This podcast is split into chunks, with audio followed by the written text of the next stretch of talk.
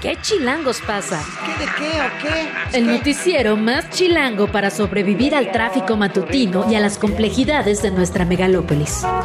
Conducido por Luisa Cantú y Luciana Weiner. ¿Qué chilangos pasa? La información necesaria para amanecer, sobrevivir y disfrutar en la capital del país. Queremos que ustedes gocen. Música para bailar, señor. Aquí comenzamos. Radio Chilango. Ella es bonita de Natalia Lafourcade, nació un día como hoy, pero de 1984. Esta canción es del 2009 y es parte del álbum Hu Hu Hu. El otro día escuchaba una entrevista de Natalia Lafourcade reaccionando, bueno, uno de estos videos, reactioning a su Ajá. canción en el 2000, Ah, cuya letra hoy sería sin duda polemizada. wow. Y decía, era yo una artista muy auténtica. Y creo que es verdad, es una gran, gran artista muy auténtica. Felicidades a Natalia Lafourcade, un 26 de febrero como hoy. 7 con 2, Luciana Weiner, buenos días. Le dice Cantú, muy buenos días, feliz cumpleaños a Natalia Lafourcade que nos escucha todas las mañanas, dicen por ahí. ¿Será? Seguro ahorita nos va a llegar el mensajito en Exacto. YouTube. Te esperamos Natalia, te esperamos, tenemos tiempo todavía, son las 7.02. Hemos, bueno, se ha levantado ya la contingencia ambiental, eso no significa que estemos perfectos, también hay que decirlo. Hay que seguir cuidándose porque además las altas temperaturas van a continuar en el país, así que estaremos muy atentos de lo que ocurra en ese sentido y además fue un fin de semana de filtraciones. Qué cosa, y además todo se terminó revolviendo. Primero algunas figuras políticas como Claudia Sheinbaum, Sí. como Gerardo Fernández Noroña, de- bueno, como el hijo del presidente hijo también fue uno de los primero, primeros. que denunciaron que sus teléfonos se habían hecho públicos. Luego esta cuenta falsa, que tenemos que seguir diciendo que es falsa, de Guacamaya Sí. Leaks, en Twitter empezó a publicar teléfonos de otras personas, como el académico Fabricio Mejía, y entonces, claro, hubo quien lo aplaudió porque parecía un mensaje de hackers, pero en realidad es una cuenta falsa opositora al gobierno que quién sabe de dónde salió, que no tiene nada que ver Que aprovechó con la los activistas ¿eh? reales. Sí, tal cual. tal No, y tiene miles de seguidores. Miles, miles de seguidores, en efecto. Es falsa, sigamos diciendo. Es falsa, sí. Y entonces posicionamientos políticos de, bueno, yo sí lo cambio, yo no lo cambio, como si ese fuera el centro, digamos, del, del debate. Sí, qué, qué cosa, la verdad, vivimos en una gran secundaria.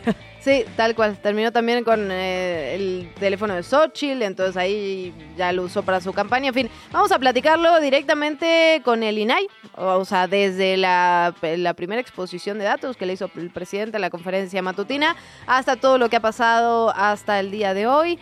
Y era un poco lo que platicamos, se abren investigaciones, se abren investigaciones, ¿en qué acaban esas investigaciones? ¿En qué concluyen? ¿Hasta dónde llegan? Lo vamos a estar platicando justamente con Julieta del Río, comisionada del Instituto Nacional de Transparencia, Acceso a la Información y Protección de Datos. Viene a estudio Ana Villagrán, la diputada local de la Ciudad de México, ex panista hasta el viernes, que renunció a 15 años de militancia después de diferencias con la dirigencia local. Ahí también ya le respondió Andrés Ataide a este mensaje de renuncia. Entonces vamos a platicar con ella para que nos cuente un poco sobre esto que hemos visto en absolutamente todos los partidos, alianzas que están costando militancias internas. En efecto, y también vamos a estar platicando de los operativos que se van a realizar para la marcha del 8 de marzo. Vamos a estar platicando con la maestra Marcela Figueroa justamente sobre esto.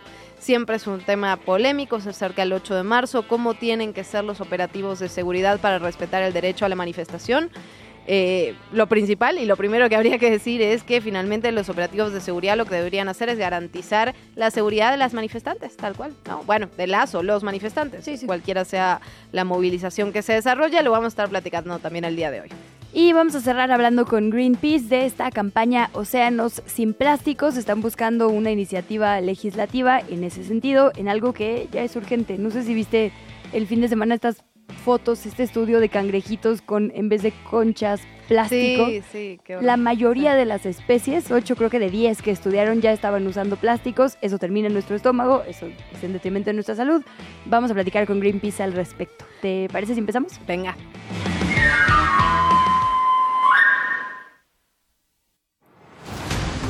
Ya lo decíamos, tres días de mala calidad del aire y finalmente la Comisión Ambiental de la Megalópolis anunció ayer la suspensión de la contingencia ambiental en la zona metropolitana del Valle de México. Esto se da luego de que las concentraciones de ozono fueron menores a las que establece el programa para dar por concluida la contingencia. Durante el fin de semana, la Secretaría del Medio Ambiente de la capital sancionó en total a 1.359 automovilistas por romper las reglas, por salir a pesar del doble no circular. Nos hace falta reforzar ¿eh? El domingo yo salí con mi mamá y yo, ¿cómo llegaste? En coche. Y no sabía que el domingo, como que me decía, el domingo todos circulan y yo, no, ahorita no.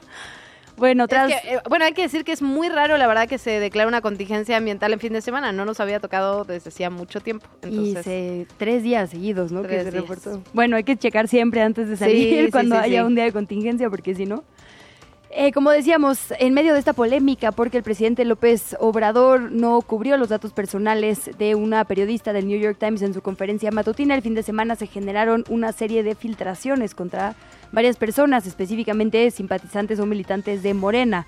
Hablamos de Claudia Sheinbaum, de Gerardo Fernández Noroña, de Citlali Hernández, del vocero de la presidencia Jesús Ramírez Cuevas, del dirigente de ese partido Mario Delgado, el hijo del presidente José Ramón López y algunos académicos y comunicadores como Fabricio Mejía, Jorge Gómez Naredo e incluso youtubers como Vicente Serrano. La candidata presidencial Claudia Sheinbaum publicó un mensaje en sus redes sociales diciendo que ha recibido llamadas y mensajes de odio sin parar dijo que son ataques burdos y que cambiará su número. Tras ello, Xochil Gálvez, la candidata presidencial de la coalición Fuerza y Corazón por México, dijo que su teléfono también se había filtrado y que también había recibido cientos de mensajes de ataques. Sin embargo, ella pues reaccionó distinto, dijo para quien todavía no lo tenga, ahí les va mi número. Esta es la voz de Xochil Gálvez. He decidido no cambiarlo. Entre los mensajes que he recibido, critican mis kilos de más y me critican los dientes chuecos. No se preocupen, eso se quita. Lo que no se quita es el cariño de los cientos de mensajes de apoyo, ánimo y solidaridad que me han llegado. Y esos ahí se quedan. Bueno, ahí escuchamos las palabras de Xochil Gálvez por otra parte y en el mismo tema el sábado eh, YouTube bajó directamente el video de la conferencia matutina del 22 de febrero, justamente la conferencia en la que se divulgaba el número de la reportera del New York Times. El video se bajó en todos los canales también oficiales del gobierno del presidente y más tarde los volvieron a subir, pero sin el fragmento donde se daba el doxeo, donde se daba la divulgación de este número. Durante el tiempo en el que los videos no estuvieron disponibles, cuando se buscaban en la plataforma aparecía este video se quitó debido a que infringe la política de YouTube sobre acoso y bullying. Un grupo de personas migrantes originarias de México se manifestó en las puertas del periódico The New York Times en Nueva York en contra de la publicación que hizo este diario respecto al presidente y una investigación de alguna autoridad que no se revela en este texto, que presuntamente investigaba supuestos vínculos con el crimen organizado en la campaña del 2018. Las personas migrantes expresaron su apoyo al presidente López Obrador. Esto pasó en el número 620 de la Octava Avenida, la sede de este periódico, parte de lo que se vivió por allá. Aquí está tu pueblo que te apoya. Aquí está. Y lo estamos demostrando. Estamos aquí en el New York Times, mejor dicho, en el New York Life. Estamos aquí todos en tu apoyo, querido presidente. No estás solo.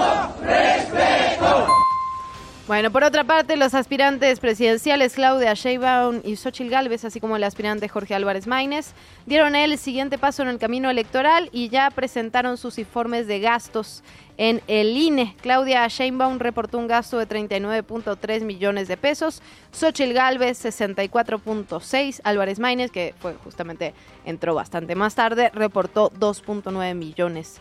En su sesión del próximo 27 de febrero, el Consejo General del INE deberá aprobar estos informes de gastos o eh, establecer alguna multa correspondiente si es que llega a encontrar irregularidades.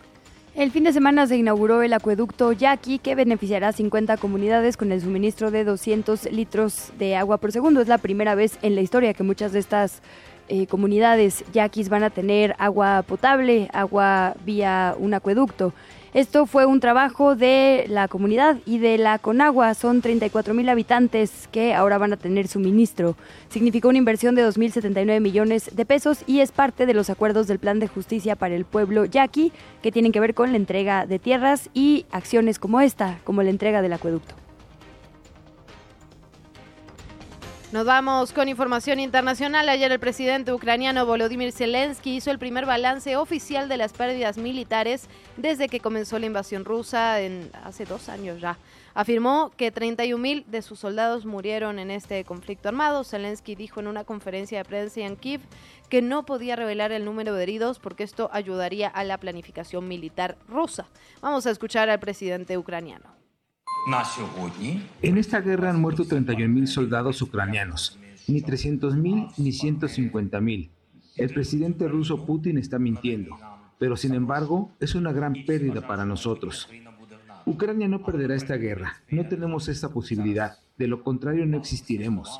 Estamos trabajando en el suministro de armas de largo alcance. Soy positivo acerca de la reciente respuesta de nuestros socios con respecto a estas armas. ¿Qué chilangos pasa con el clima?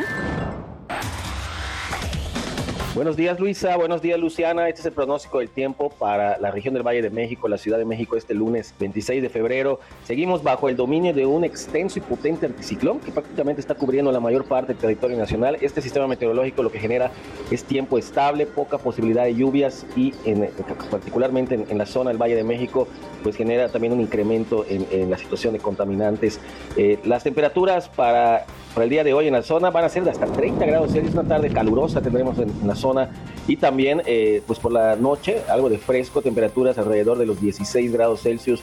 Mañana por la mañana amaneciendo a 9 grados Celsius, condiciones estables eh, van a estar prevaleciendo este inicio de semana en toda la región. Este es mi deporte, les deseo un excelente inicio de semana. La entrevista. ¿Ya estás grabando? Se levantó la contingencia, pero después de tres días. Vale la pena echarle un ojito a este tema y para ello agradecemos muchísimo al doctor Víctor Hugo Páramo, el coordinador ejecutivo de la Comisión Ambiental de la Megalópolis, que nos acompaña en estos micrófonos. Buenos días, doctor. Gracias por acompañarnos otra vez. ¿Qué tal? Muy buenos días a Luisa y Luciana. Muchísimas gracias, doctor, por su tiempo. Preguntarle, de inicio se levantaba ya eh, la la alerta, la contingencia ambiental aquí en el Valle de México. ¿Cómo siguen? ¿Cómo siguen en estos momentos los números de contaminación? Porque el sistema anticiclónico, digamos, continuará durante algunos días, van a seguir las altas temperaturas. ¿Cómo estamos en este momento, doctor? Mira, en este momento, eh, si tú ves la, los niveles de contaminación, eh, todos están dentro de norma y eso, eh, bueno, debido a que ayer afortunadamente el, anticiclón eh, perdió eh, fuerza. Y eso ocasionó que el viento se intensificara más, entonces pudo haber la ventilación necesaria. El día de ayer, ya para las 4 de la tarde, teníamos todas las estaciones de monitoreo en valores dentro de norma, entonces, pues esa, esa tendencia fue lo que nos hizo que a las 3 ya diéramos por concluida la, contingencia en esta ocasión. ¿Cuáles fueron los factores, la serie de factores, quizá mm, sea mejor dicho, que hicieron que tuviéramos tantos días la contingencia este fin de semana y justo qué lecciones nos deja para adelante con estas condiciones naturales ya previstas? Mira, lo que, lo que en esta ocasión estamos observando es que, eh, pues sí, parece un poco adelantado esta situación de las altas temperaturas y, y estos sistemas, pero hay también la combinación de que estamos terminando la temporada invernal. Y eh, la característica de la temporada invernal es que todavía tenemos las inversiones térmicas. Entonces, temprano en la mañana, estas inversiones térmicas eh, hacen como si tuviéramos una tapadera, ¿verdad?, sobre el Valle de México y hace que los precursores del ozono se concentren. Eh, a medida que, sale el sol y, la radiación solar empieza a caer sobre la, atmósfera, entonces el ozono se va formando y esto pues es, eh, digamos, con las altas temperaturas y la escasez de viento, pues son condiciones muy propicias para ello. Ya para cerrar, doctor, preguntarle qué recomendaciones le podemos dar a nuestro auditorio en este para que justamente no volvamos a llegar hasta la contingencia. ¿Qué hay que hacer? ¿Qué evitamos en esto en este momento? Bueno, pues podemos contribuir si eh, podemos hacer algunas acciones, eh, como le podríamos decir, cotidianas, ¿verdad? Eh, en esta temporada, pues es, es muy importante, como siempre, si podemos hacer actividades sin utilizar el, en nuestro vehículo particular, pues siempre contribuye a que se reduzcan las emisiones. En esta temporada de ozono estamos eh, invitando pues que eh, cuando podamos evitemos el uso de aromatizantes, mm. aerosoles, pinturas, impermeabilizantes o productos que contengan solventes. Eso eh, emite muchos precursores de ozono. Y bueno, también si podemos recargar nuestro vehículo en horas donde la temperatura no es tan elevada como antes de las 10 de la mañana o después de las 6 de la tarde, pues también va a ayudar. Eh, y por último, pues vigilar que todos nuestros eh, utensilios que utilizamos eh, para cocinar tengan tapadera y que chequemos que no tengamos fuguitas de gas en la estufa, en el calentador, pues todos ellos son fuente de estos precursores. Pues con eso, con esas recomendaciones nos quedamos, doctor Víctor Hugo Páramo. Muchísimas gracias, como siempre, por tomarnos la llamada. estoy a sus órdenes, que pasen buen día. Te invitamos a seguir la conversación en redes sociales. Nos encuentras en TikTok, Instagram y Facebook como arroba que pasa. Y en Twitter desde la cuenta de Chilango, arroba chilango.com. Ya lo adelantábamos, el fin de semana se estuvieron filtrando una serie de números telefónicos de personajes de nuestra vida pública, de personajes políticos, académicos, también de periodistas sobre ello y sobre, digamos, el amplio panorama respecto a este tema de teléfonos. Queremos platicar con Julieta del Río, y es comisionada del INAI, del Instituto Nacional de Transparencia, Acceso a la Información y Protección de Datos Personales. Comisionada, muy buenos días y gracias por estar por acá. Hola, buenos días, Lucia Luciana, con el gusto de estar con ustedes nuevamente.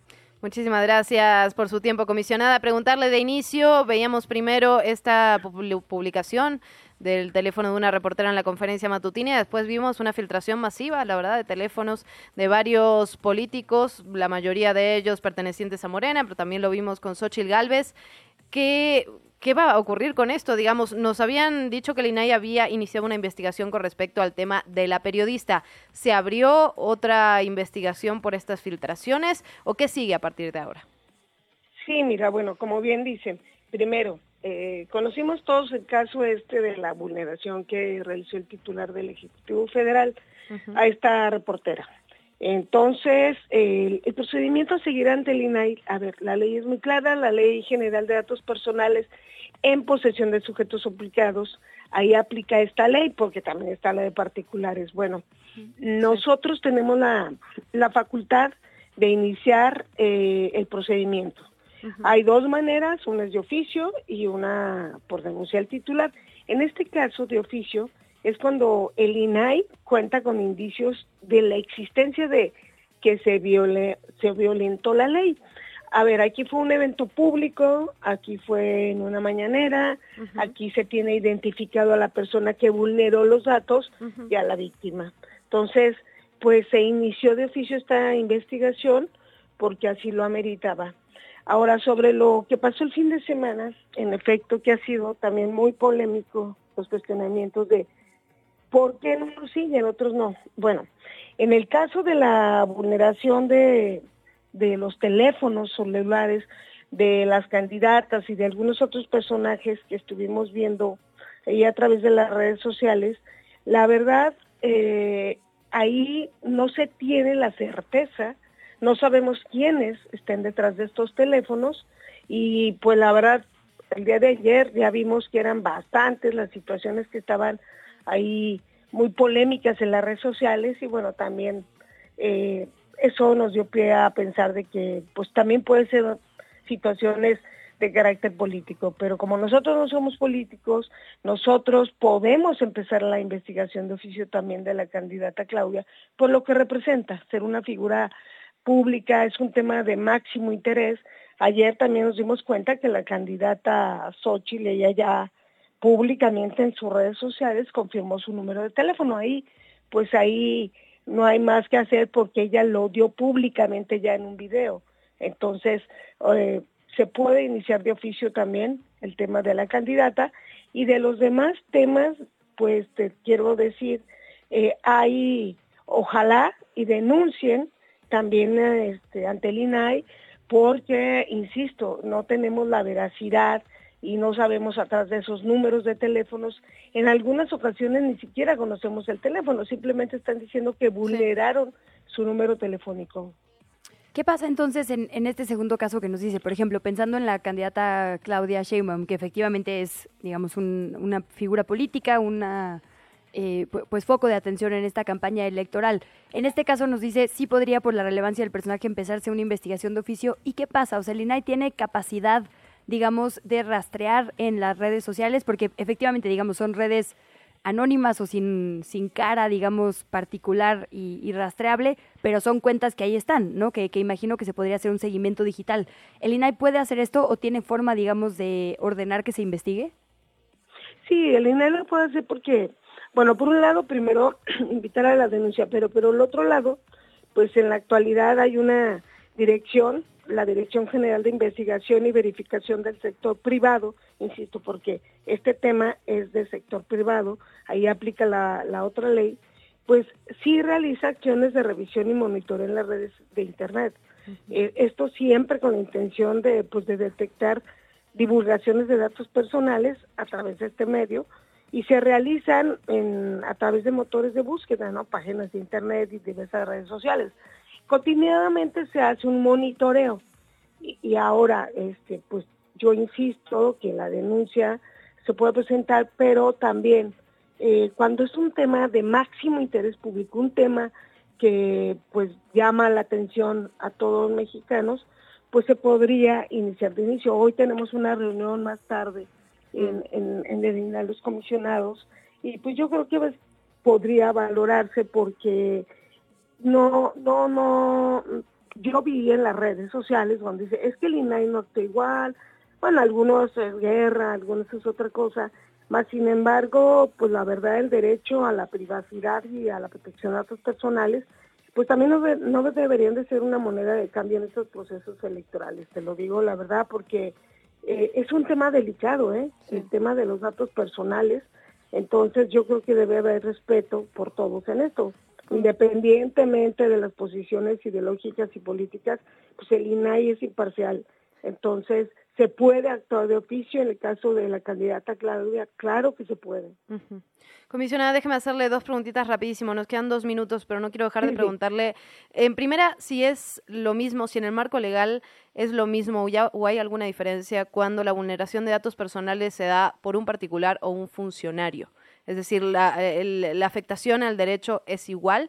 Esa es la primera. Y la segunda, preguntarle qué avances ha habido en la filtración de datos desde de, también de periodistas, de comunicadores y comunicadoras que asistían a las conferencias matutinas, porque al final se abren investigaciones, pero ¿a dónde se llega? ¿Ha habido avances en ese caso? Sí, muy rápido por el tiempo. Uno sí la, sí, la Ley General de Datos Personales en posesión de sujetos obligados y la de particulares tienen el mismo fin este, seguir, verificar que vulnera datos y sancionar sector público, ya sea empresas telefónicas, particulares y en, el, otro caso sujetos obligados, que son dependencias e instituciones de autoridades. Y este, en aquella vulneración, del, parece que fue de enero, de la base de datos, sí se está haciendo una investigación de oficio, pero también la presidencia aportó en el plazo de las 72 horas su informe, se está siguiendo y paralelamente ya hay más de 28 denuncias también presentadas por los afectados. Se está haciendo, la ley marca que hasta 50 días hábiles se, se tiene para resolver y por ser un tema precisamente datos personales, pues está en, en, privacidad este, el seguimiento de la denuncia. Yo creo que ya en su momento hay etapas que se puede informar. Pues muchísimas gracias, comisionada, por estos minutos. Que sea una conversación abierta. Muy buenos días a, ustedes estamos a lo de un buen día. Gracias. Gracias. Importante esto que decía, la verdad es que, claro, en ambos casos es un delito, son dos leyes diferentes, en ambos casos es un delito. Ahora, el que recibe la vulneración, sí hay una diferencia. Cuando es un funcionario hay una violación a los derechos humanos, en la otra hay una violación, digamos, a su garantía de ley. Pues es un delito, pero no es exactamente lo mismo cuando estamos hablando, al menos desde el enfoque de derechos humanos. Creo que era importante esa parte. Julieta del Río, comisionada del Instituto Nacional de Transparencia, Acceso a la Información y Protección de Datos Personales. A la pausa y a la vuelta platicamos con Ana Villagrán y todo lo que está pasando con los partidos en materia local. Volvemos. ¿Qué chilangos pasa? Regresamos. ¿Qué chilangos pasa? En los medios y en las redes sociales. 7 de la mañana, 30 minutos. Empezamos revisando medios y redes sociales. Mucha información el día de hoy, hay que decirlo. Y empezamos con las encuestas que se publican esta mañana. La primera es la de Encol, la que se publica, eh, bueno, acá lo estoy retomando del país. La bandera de Morena mantiene la delantera en la carrera por la, por la jefatura al, gobierno a casi tres meses de la jornada electoral. El candidato de MC apenas logra un 4%. Esta es la encuesta de Encol para el país y vemos a Clara Brugada de Morena PT y Partido Verde en 56 puntos, a Santiago Tahuada del PAN PRI PRD en 40 puntos, una diferencia de 16 puntos porcentuales y a Salomón Chartoripsky de Movimiento Ciudadano en cuatro puntos. Hay que decirlo, aumentó un punto desde enero del 24 a febrero, todavía es muy, pero muy incipiente. Clara Brugada de enero a febrero subió, perdón, un punto porcentual y PAMPRI PRD bajó dos. Ahora, esto es un poco diferente a lo que veníamos platicando, Luisa, en el sentido en que te acuerdas que veíamos en la Poll of Polls de Polls MX como lo que subía Movimiento Ciudadano se lo quitaba en realidad a Morena, Morena, PT y Partido Verde, y sin embargo en este caso en particular vemos que el que pierde dos puntos es Santiago Tahuada de PAN PRI PRD y sube un punto Chertorivsky de Movimiento Ciudadano. Igual el movimiento es muy pequeñito, hay que decir. Sí, pero es interesante la tendencia porque digamos que tenemos octubre, noviembre, diciembre, enero, febrero a partir de que tiene nombre, es decir, hay gente que votaría duramente por el PAN, PRI o PRD y la, digamos, las respuestas de yo votaría por Santiago Taboada bajan un poquito. Lo mismo con Salomón Chetorivsky, es decir, cuando se les pone nombre a estos partidos, bajaron un poquito en la tendencia y con Morena sucedió al revés. El nombre pesó un poquito y a partir de octubre la tendencia se ve hacia arriba. Creo que ahí hay un dato interesante a una semana de que empiecen las campañas que pueden, como siempre, mover estas cifras que se presentan. Y también el de qué considera la gente que es el principal problema de la capital. la encuesta de Encol lo preguntó. Inseguridad es el número uno y ahora en vez de economía, que normalmente es el dos, es agua. Sí, el miedo es la falta de agua, el miedo es a que haya falta de agua potable y a la corrupción mucho más que a la economía, lo cual vaso medio lleno, pues qué bueno que la economía, digamos, no sea un factor que la gente traiga, digamos, de primera respuesta ahorita, pero sí lo es ahora el agua y la corrupción. Estos detalles los puede usted ver en elpaís.com, en donde se publica la encuesta de Encol específica para la capital del país. En efecto, y rapidísimo, ya que estamos hablando de encuestas, hoy también eh, se publica la encuesta en el Universal, la de Buendía y Márquez. Esta ya no es de la Ciudad de México, sino que es la nacional. 59, 59% para Claudia Sheinbaum, que sigue encabezando evidentemente todas las encuestas. Eh, vemos a Xochitl Galvez con 36%. Estamos hablando de una diferencia muy, muy, muy amplia, hay que decirlo, entre el primero y el segundo lugar. Y Álvarez Maínez, un 5% de MC. También vemos un leve avance en ese sentido. Lo habíamos visto en unos 4 o 3 puntos porcentuales. Algunas marcan hasta 6, pero más o menos ahí se van. Esta también la pueden consultar en el Universal. Es de Buen Día y Márquez. Otra situación, digamos, otra declaración circulando ampliamente el día de hoy. Son los dichos de Tomás Cerón de Lucio, prófugo, digamos, exdirector de la Agencia de Investigación Criminal en el tiempo de la desaparición forzada de los 43 normalistas de Ayotzinapa eh, prófugo el día de hoy en Israel, país con el que México no tiene tratado de extradición, entonces bueno, está viviendo tranquilamente allá, tanto que hoy ya circulan videos de prensa increpándolo en la calle. Yo solo voy a decir la audacia, la astucia, la, audacia. Sí, ahora él dice que se está usando electoralmente su que esté prófugo de la justicia, pero bueno, lo cierto es que se pronuncia por primera vez sobre estas acusaciones que hace actualmente la Fiscalía General de Justicia en su contra sobre haber armado una falsa verdad histórica con tortura.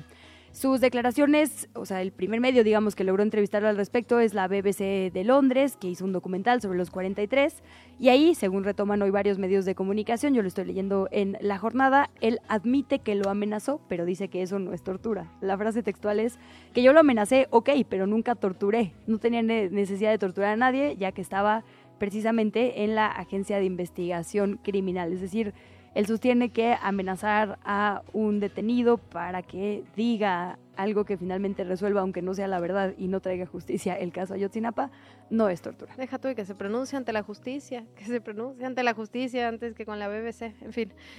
Sí, que venga a rendir cuentas que a venga a México. rendir cuentas a México. Que se intentó, recordemos que justo decía Alejandro Encinas, el anterior titular de la presidencia de la COBAG, cuando estaba en la subsecretaría de Derechos Humanos Ajá. de Segov, que fue a decirle, ven a rendir tu declaración y se negó. Claramente, digamos, no se me ocurre por qué se negó. En fin, nos vamos rapidísimo con otro. Estamos publicando una serie de reportajes. Hoy sale el primero sobre el tema de salud en animal político. Firman Nayeli Roldán y Judith Méndez. Y este primero que sale tiene que ver con un tema que hemos abordado eh, en este espacio con la vacunación. Hacen, la verdad, una investigación y un, digamos, un corte de caja de lo que ha ocurrido en materia de salud en general, pero este, este primerito, este que estoy leyendo y que se llama Vacunación en México, gobierno de AMLO dejó a 6 millones de niños sin vacunas, gastó más que Peña Nieto y compró menos. Es un corte de caja justamente sobre el tema de vacunas. Dice, el gobierno de AMLO gastó 24% más en la compra de vacunas en 2019 que Enrique Peña Nieto en 2018, es decir, antes, digamos, de, la pandemia. Luego, cuando vamos a ver los números del 2020 y 2021, evidentemente hay una, una afectación por la pandemia, pero en 2018 575 mil niños no fueron vacunados, pero en 2019 fueron 2.6 millones, 2 millones 600 mil eh, niños y niñas, un aumento del 325 por, 352%, perdón, al comparar ambos ambos años. El cuadro básico de vacunación incluye más de una vacuna para infancias en diferentes edades y para este análisis tomó solo, digamos, una vacuna por grupo de edad. BSG para recién nacidos, primera dosis de triple viral para niños de un año, DPT para cuatro años y segunda dosis de triple viral para los seis. Ya viste que tienen varias dosis, tú lo sabes muy bien, querida Luisa. y la verdad que hay una, hay una gráfica que es que es impresionante, ¿no? Se, se, van poniendo año por año la cantidad de vacunas que se compraron, la cantidad de vacunas que se pusieron, la falta de vacunas y eh, la cobertura, digamos, 2018, 2019, 2020 y 2021. Digamos, tomando al menos los primeros dos años, que son los que, digamos, se puede sacar de lado el tema el tema COVID-19, la verdad es que sí hay una diferencia sustancial. Son reportajes, entiendo que va a ser un serial, muy recomendado, vacunación en México. Gobierno de AMLO dejó a 6 millones de niños sin vacunas, gastó más que Peña Nieto y compró menos. Y tenemos también un tuit de Ernesto Guerra, este analista político que sigue particularmente los temas de campañas, los constitucionales y electorales. Y dice, Movimiento Ciudadano fue el partido que más gastó en la pre-campaña federal, lo cual es interesante porque básicamente tuvieron candidato como tres días, ¿no? Pero me imagino que, será proporcional a los días, ¿no? No, es ¿No? por partido político y no por figura. Es decir, partido en la Ah, pre-campaña. no, porque antes fue Samuel, el, digamos, el partido siguió usando recursos a pesar de no tener cara. Entonces, dice, eh, Movimiento Ciudadano fue el partido que más gastó en la pre-campaña federal. Erogaron la cantidad de 66 millones 576 mil 563 pesos. Incluso fueron eh, 12 mil millones de pesos menos de Morena. Y pone los conceptos. En propaganda se gastaron, que es que son cifras gigantescas, ¿no? Pero bueno, 15 millones 411 mil en propaganda, en operativos, en propaganda en páginas de internet, en spots de radio y tele. Eh, así los egresos reflejados en los informes de precampaña de Movimiento Ciudadano. Esto será visto mañana martes en el Consejo General del INE. Pero bueno, el partido que más gastó. Y esto coincide, digamos, con algunos reportajes de medios que hablaban de la cantidad de dinero que se estaba invirtiendo, por ejemplo, en páginas de Facebook, en páginas de, digamos, en general en redes Sí, sociales. eso es, eso es importantísimo, ¿no? Ya no solo son eh, los, Spots los, y- los spots oficiales, sino también lo que se gasta en Facebook, en redes sociales en general, en internet, en, en fin. Y déjame cerrar, por favor, con esta publicación del medio sonorense Somos La estoy viendo, la estoy viendo, me llamó ¿Cómo mucho la atención. el primero no entendí, pensé que era un error, que le estabas No, mandando no, un meme a alguien. A ver, hicieron un estudio, bueno, una plataforma de enseñanza de idiomas Preply, un estudio entre más de 1.500 personas entre Ajá. 16 y 74 años en las 20 ciudades más pobladas de México para ver quiénes eran las personas más y menos platicadoras. Como persona en situación de norteñismo, no me sorprende nada. El primer lugar lo tuvo Hermosillo, Sonora. Es la capital de las personas platicadoras. Y sí, si alguna vez has platicado con una persona sonorense, pero particularmente Hermosillo, son ampliamente platicadoras. El segundo lugar lo comparten Ciudad Juárez y Culiacán, en, y Chihuahua y Sinaloa, eh, en Chihuahua y en Sinaloa respectivamente. Y los momentos favoritos de estas personas platicadoras para socializar son cuando dan instrucciones, te ha dado instrucciones un sonorense, es verdaderamente Sí, terrorífico. cómo no. Comentar noticias o programas de televisión, el chismecito político, lo que viene siendo. Chismear con meseros o bartenders, es el Ah. número tres, es la No. ocasión número tres. Entonces, bueno, cerramos con un poquito de humor. Ahí está en Somos Noro, un medio que midió quiénes son las más y los menos platicadores de nuestro país. La entrevista. 7 de la mañana, 41 minutos, momento de hablar de un tema que ya le adelantábamos empezando este espacio, se acerca, se acerca el 8 de marzo y con eso, por supuesto, la movilización de mujeres, de colectivas que se hace todos los años y también toda la polémica que trae esto consigo. Por un lado, se había anunciado en algún momento que se iba a hacer un concierto en el Zócalo. Esto evidentemente trajo bastante malestar. Finalmente se recalculó. se- el concierto se va a hacer el 16 de marzo. Ya lo aplaudimos eh, por estos lares. Pero por otro lado, otro de los temas importantes tiene que ver con el operativo de seguridad que se hace año con año en la marcha del 8M. Cómo sí y cómo no. Lo vamos a estar platicando justamente con la maestra Marcela Figueroa Franco, subsecretaria de Desarrollo Institucional de la Secretaría de Seguridad Ciudadana. Muchísimas gracias, maestra, por estar con nosotras. Buen día. ¿Qué tal? Muy buenos días a ustedes y a su audiencia. Gracias, maestra. Pues primero empezar con la información dura. ¿Cuántas convocatorias tenemos para el 8 de marzo? ¿De dónde van a partir? ¿En qué horario? ¿Cuál es la información que tienen ustedes hasta este momento? Bueno, pues son todavía, todavía se, se está trabajando desde Secretaría de Gobierno en, en eh, la identificación de todas las, las colectivas que van a salir. Esto estaremos informando públicamente ya la próxima semana exactamente de dónde van a salir. Son varias, como siempre, todos los años y en este tipo de movilizaciones. Ustedes saben que son eh, varias convocatorias que salen de diferentes puntos y a diferentes a diferentes horas, eh, pero de esto estaremos informando la próxima semana ya con muchísima puntualidad previo previo a la marcha. Maestra, me consta que, usted en lo particular y digamos su, área en lo general ha estado trabajando junto a feministas para ir mejorando los operativos de seguridad. En ese sentido, ¿qué ha aprendido la Secretaría de Seguridad Ciudadana en estos años? ¿Qué se hace ahora diferente a cómo se hacía? ¿Qué se va a hacer para este año? ¿Qué han, eh, ¿En qué han cambiado, pues? Bueno, han cambiado muchísimas cosas. Eh, yo creo que somos una policía completamente diferente a la que salió a cubrir la manifestación, el operativo del 8 de marzo de 2019. Uh -huh. Cinco años se dice fácil, se dice rápido, eh, pero realmente es, es eso, es, es, poco tiempo para los cambios tan significativos que hemos, que hemos tenido. Como ustedes saben, ha, ha habido una, una instrucción desde la jefatura de gobierno, desde que empezó esta administración, de que las manifestaciones pues precisamente se iban a eh, se iba a enfocar el operativo policial en resguardar la seguridad y más bien en eh, permitir no el derecho a la manifestación eh, de quienes salen a las calles en este caso pues las mujeres en el 8 de marzo y que no se iban a, a reprimir estas estas manifestaciones. Entonces eso fue un cambio de paradigma completamente para la policía implicó cambios en los protocolos cambios en la capacitación, eh, incluso la inclusión, no vale la redundancia, la inclusión de más mujeres al mando, la policía, no solo al mando, sino también en el estado de fuerza, en el estado de fuerza eh, policial. Te pongo, te pongo un ejemplo, en, en 2019 eh, las mujeres representaban 21% del estado de fuerza, y actualmente son el 27% y las mujeres en puestos de mando incrementaron el 54% en estos cinco años. Y eso también es parte no de estos cambios que se han dado en la policía de la Ciudad de México no solo en lo que tiene que ver con la atención a manifestaciones sino también desde una eh, actuación policial con perspectiva de género para, para tener un mejor servicio a la ciudadanía en especial a las mujeres jóvenes y niñas de nuestra ciudad y entonces, ¿qué se prevé? Eh, nuevamente una cobertura, digamos, o una presencia institucional y de la SSC únicamente de mujeres. ¿Y qué recomendaciones para quienes asistimos a la marcha? Bueno, lo, la, el interés de, de, la Secretaría de Seguridad Ciudadana es que las mujeres, y del gobierno de la Ciudad de México también, es que las mujeres se sientan seguras para salir a, salir a manifestarse.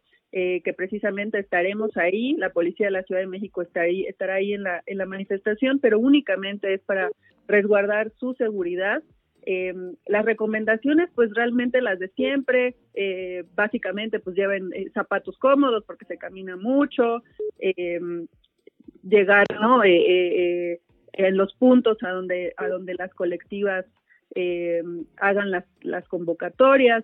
Realmente las manifestaciones en su mayoría son completamente pacíficas y son realmente pocos focos rojos los que nosotros encontramos estamos presentes para resguardar su seguridad en las manifestaciones. Maestra, ¿qué instrucciones tienen eh, los elementos para las manifestaciones? Es decir, ¿cuál es el accionar correcto? Porque muchas veces desde afuera, pues nada, terminamos haciendo análisis de lo que vemos en videos, de lo que se termina subiendo en redes sociales. ¿Cómo es el correcto accionar? ¿Qué deberían hacer, por ejemplo, si hay una pelea? Si, ¿Cuál debería ser el accionar? incluso una intervención, ¿no? Al espacio público también, porque seguramente lo sabrá. Tal cual, tal cual. Bueno, la instrucción eh, a las compañeras ha sido, insisto, desde, desde que inició la, administración, que eh, nuestro papel en las manifestaciones es eso, es para resguardar la seguridad y para eh, garantizar el derecho a la manifestación, en este caso de las, de las mujeres. La indicación es esa. están muy bien preparadas las policías mujeres de esta ciudad, eso es importante, es importante señalarlo. Eh, por supuesto, cuando identificamos algún riesgo que puede ocurrir, ¿no? Cuando identificamos que hay eh, conatos, por ejemplo, de incendio, que también ustedes saben que eso eso sucede en las en las manifestaciones, insisto, en su mayoría las manifestaciones feministas son eh, pacíficas, eh, casi casi toda la manifestación, pero se dan sus focos rojos eh, durante, durante la misma y es prácticamente normal porque son manifestaciones eh, pues muy, muy amplias, muy grandes, que convocan a muchos sectores eh, de mujeres de nuestra ciudad, de nuestro país. Entonces realmente esa es la, esa es la indicación y nosotros intervendremos nada más cuando veamos algún, algún foco rojo. Es muy importante señalar que justo en toda esta administración, y esto lo ha documentado la Comisión de Derechos Humanos de la Ciudad de México, no ha habido una sola detención, no solo en manifestaciones feministas, sino en ninguna manifestación que se ha llevado a cabo en la Ciudad de México ha habido detenciones. Insisto, nuestra, nuestro enfoque, nuestra perspectiva es el del eh, garantizar el derecho a la libre manifestación. Pues, pues, muy bueno escucharlo, la verdad. Maestra, muchísimas gracias por venir a estos micrófonos. Mantenemos la conversación abierta si así nos lo permite. Claro que sí, estoy a sus órdenes. Que tengan buen día. Muchísimas gracias. Estamos platicando con la maestra Marcela Figueroa Franco, subsecretaria de Desarrollo Institucional de la Secretaría de Seguridad Ciudadana. Desde la redacción de El Universal. ¿Qué temazo nos trae hoy Joana Robles? Querida Joana, bienvenida. Quejas vecinales por alza por ruido. Deberíamos tener más conciencia sobre que podemos quejarnos de esto. Bienvenida, Joana, muy buenos días.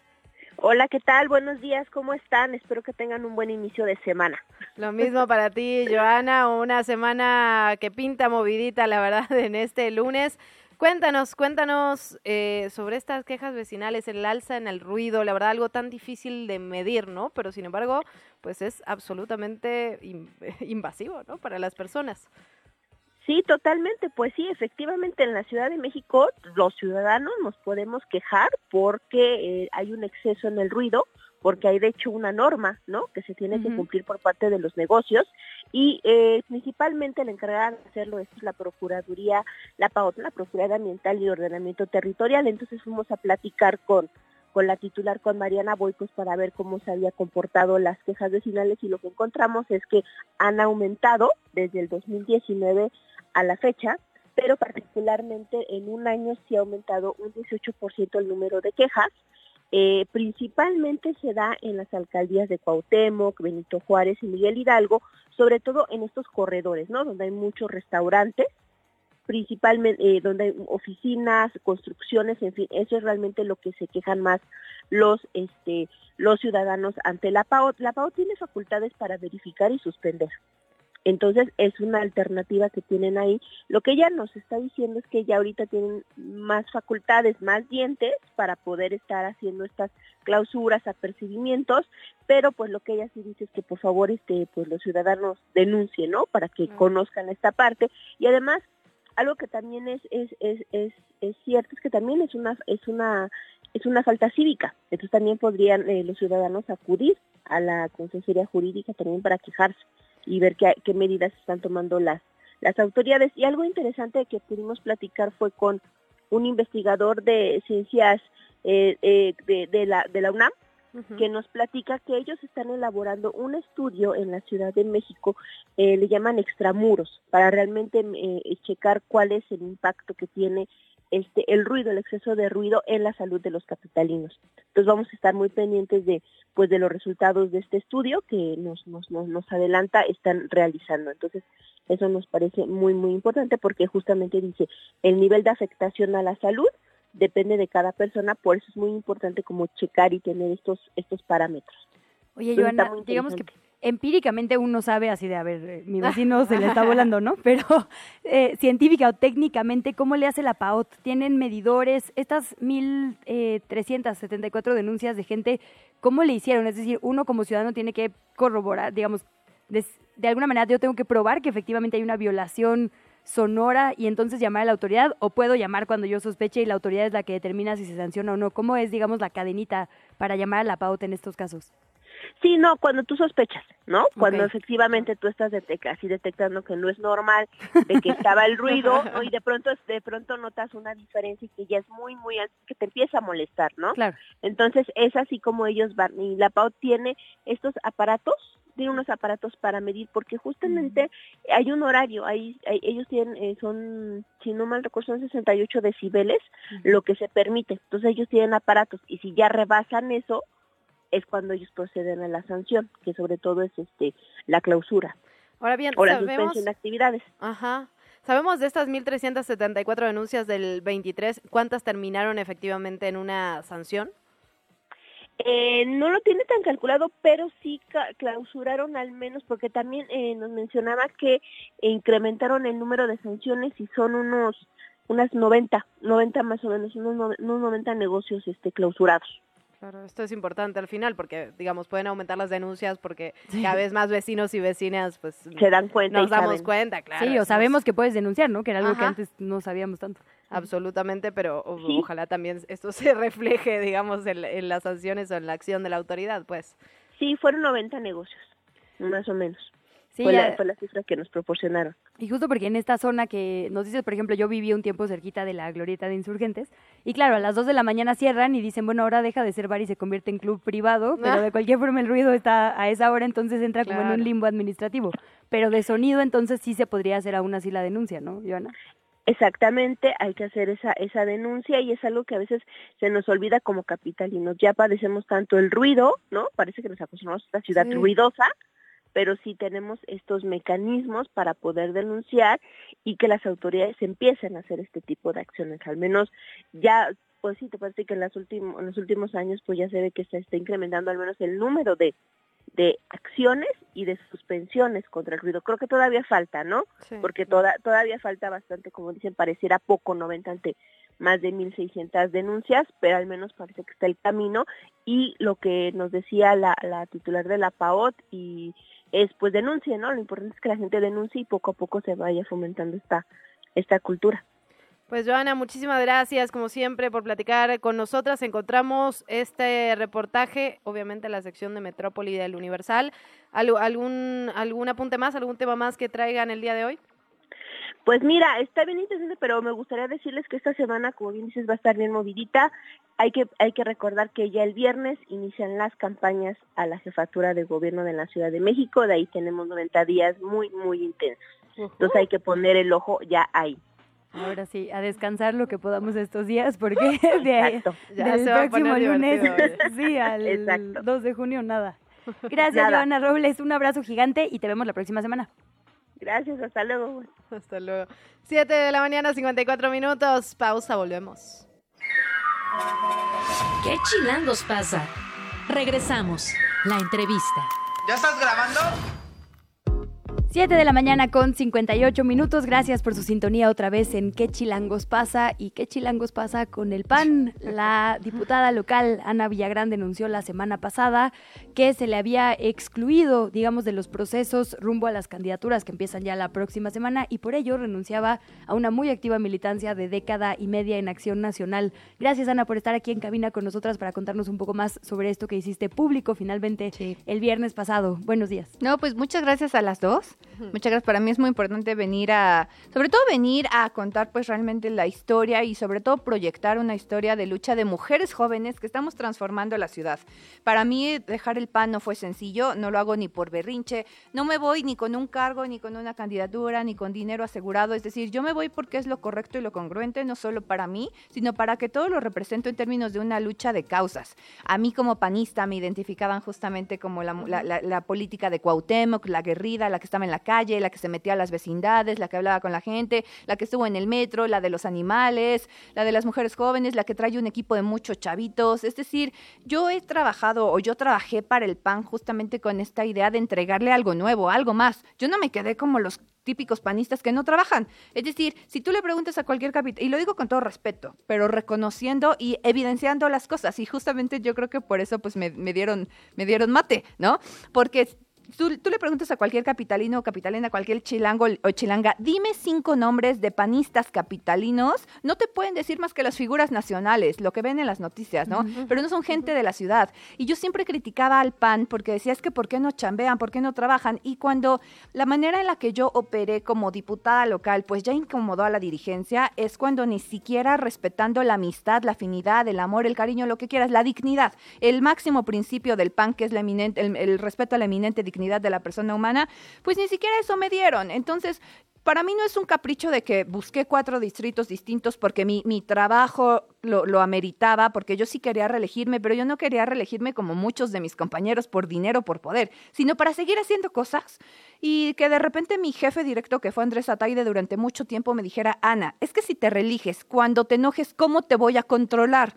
Entonces para mí era como para Andrés me ve como un agente que sale de su parámetro, de lo que para él está bien, pero sobre todo no, no sabe cómo tratar con este liderazgo, con este ímpetu que yo traigo. Yo le respondí, le dije, Andrés, yo no necesito que tú me controles o que controles a ninguna mujer del PAN, porque él va, él, él planea ser el coordinador de los diputados del PAN en, las, en la siguiente legislatura. es decir, no solo va a influir en las leyes que estén en la, en la vida de las capitalinas, sino también en la vida de muchas compañeras, que, bueno, muchas otras diputadas, ¿no? Yo le dije lo que, lo que las diputadas pensamos o queremos es diálogo. Yo le dije, si tú y yo nos enojamos, nos subimos a la oficina del, grupo, discutimos lo que no nos parezca y llegamos a un acuerdo. Y yo todavía le dije, y te voy a respaldar en todo lo que decidas porque así lo he hecho siempre.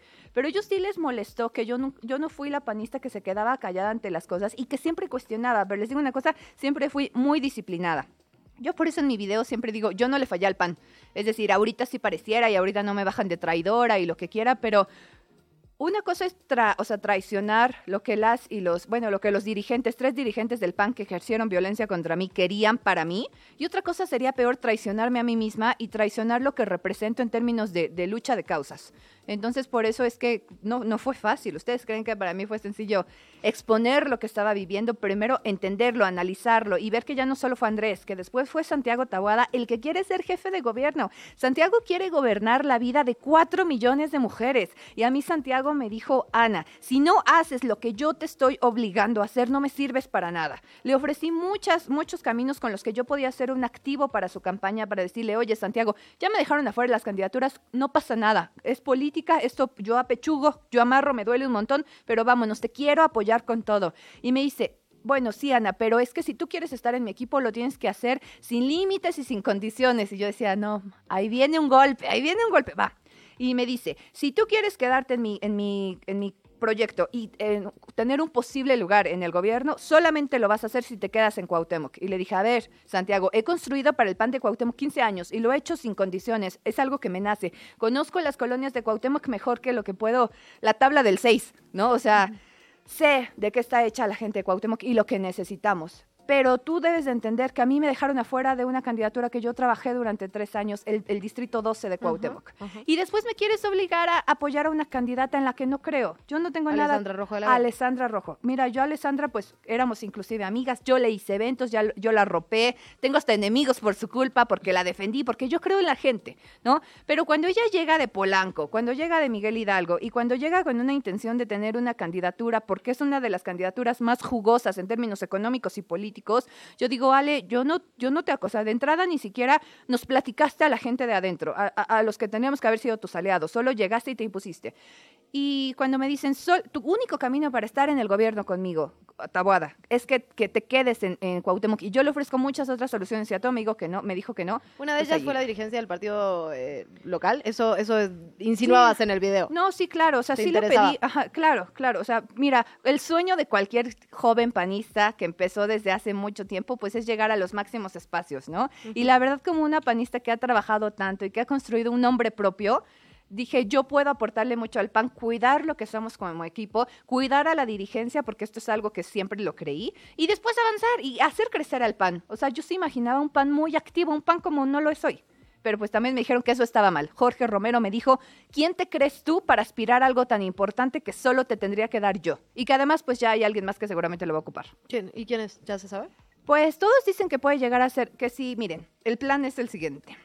Que si se gana la ciudad, eh, sería mi compañera, la vicecoordinadora Luisa, porque a su equipo internamente es a quien le correspondería, como si fuéramos aquí las familias de mafia italiana. La familia que le toca ahora esa institución es la familia del equipo FON. ¿no? Ah, Sería que ahora es Luisa Gutiérrez, Luisa un, poco- un entramado un poco complejo, pero sí. Y si se pierde la ciudad, Tabo- eh, Taboada quedaría como presidente del PAN. Entonces An- yo no tenía lugar ni aspiración ni nada que hacer ahí. ¿Y qué sigue, Ana, ahora? Porque como bien dices, tienes, y a mí me consta, la verdad, te he cubierto por Sí, muchas, literalmente décadas, eh, trabajo en la Cuauhtémoc y efectivamente es un territorio ahorita en una disputa rarísima entre que la persona que gobierna dijo que no va a permitir que gane ningún bando, me refiero a Sandra Cuevas, ahora está con MC, pero MC realmente no figura entre dos bloques como son Morena y el bloque opositor ahí, es creo que el séptimo municipio más importante del país, ¿no? La Cuauhtémoc, efectivamente. ¿Qué vas a hacer tú? ¿Te ofrecieron en algún otro bando un lugar? ¿Lo estás considerando? ¿Qué sigue para tu futuro político? Mira, lo que yo ya tengo claro después de esta experiencia, que pues, o sea, fue una experiencia de transformación de vida, para mí ya me queda claro que yo no voy a apostar por los partidos, sino por las personas. O sea, yo voy a estar al lado de una persona que me permita seguir desarrollando una causa, o sea, que tenga como esta visión de generar cambios, pero que la causa vaya primero, que la causa vaya primero.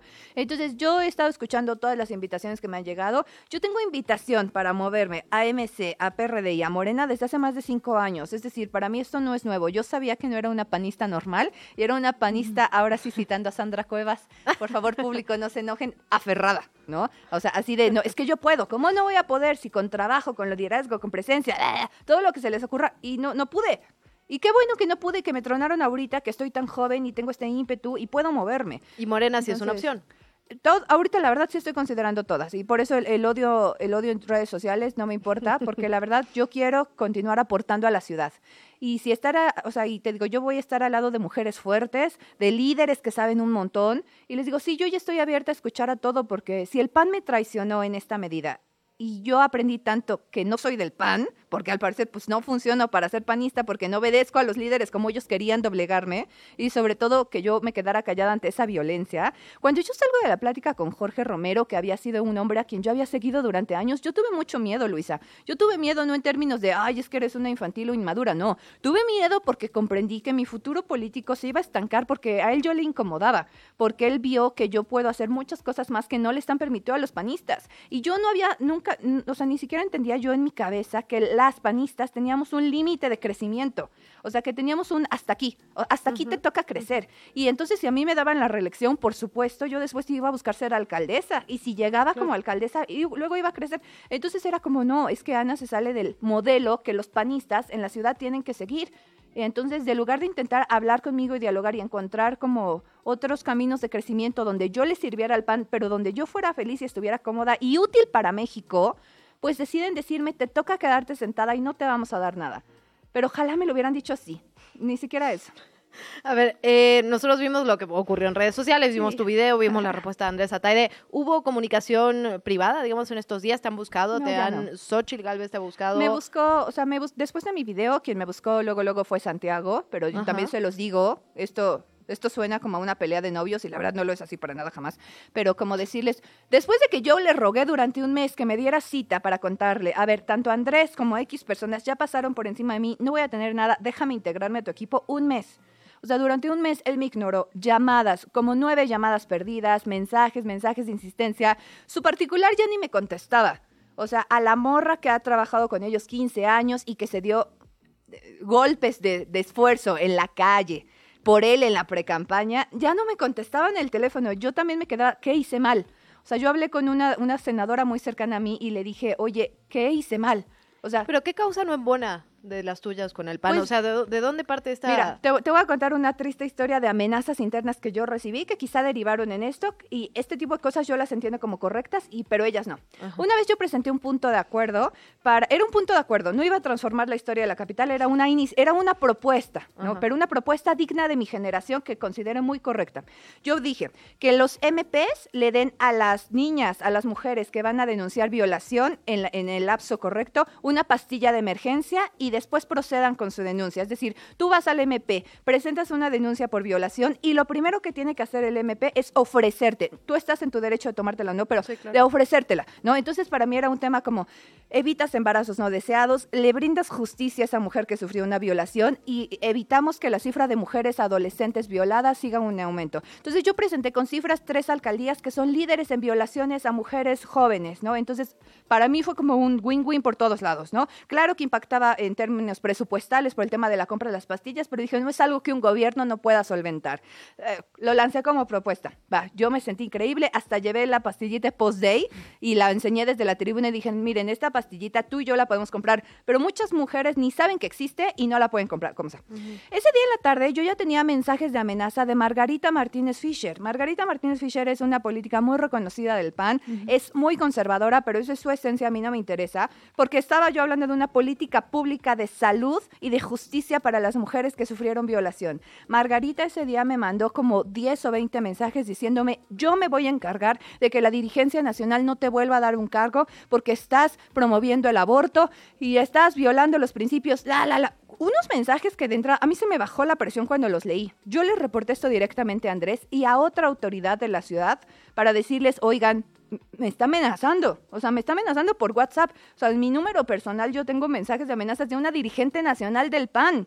Esto yo no lo hice público porque yo no quería un escándalo y porque yo de verdad cuidé mi reelección como la niña de mis ojos, dirían las abuelitas. Yo dije, a pesar de que hay gente en el PAN que no me quiere, yo, el PAN es una plataforma en la que yo creía para transformar a México y a la ciudad. Y si por esta iniciativa, donde yo estaba dándole justicia a las mujeres, una otra mujer me amenazó a mí y al final pues logró su cometido, porque yo no sé si Margarita no habló con la dirigencia nacional, porque les digo una cosa, también busqué a Marco Cortés. Marco no me contestó.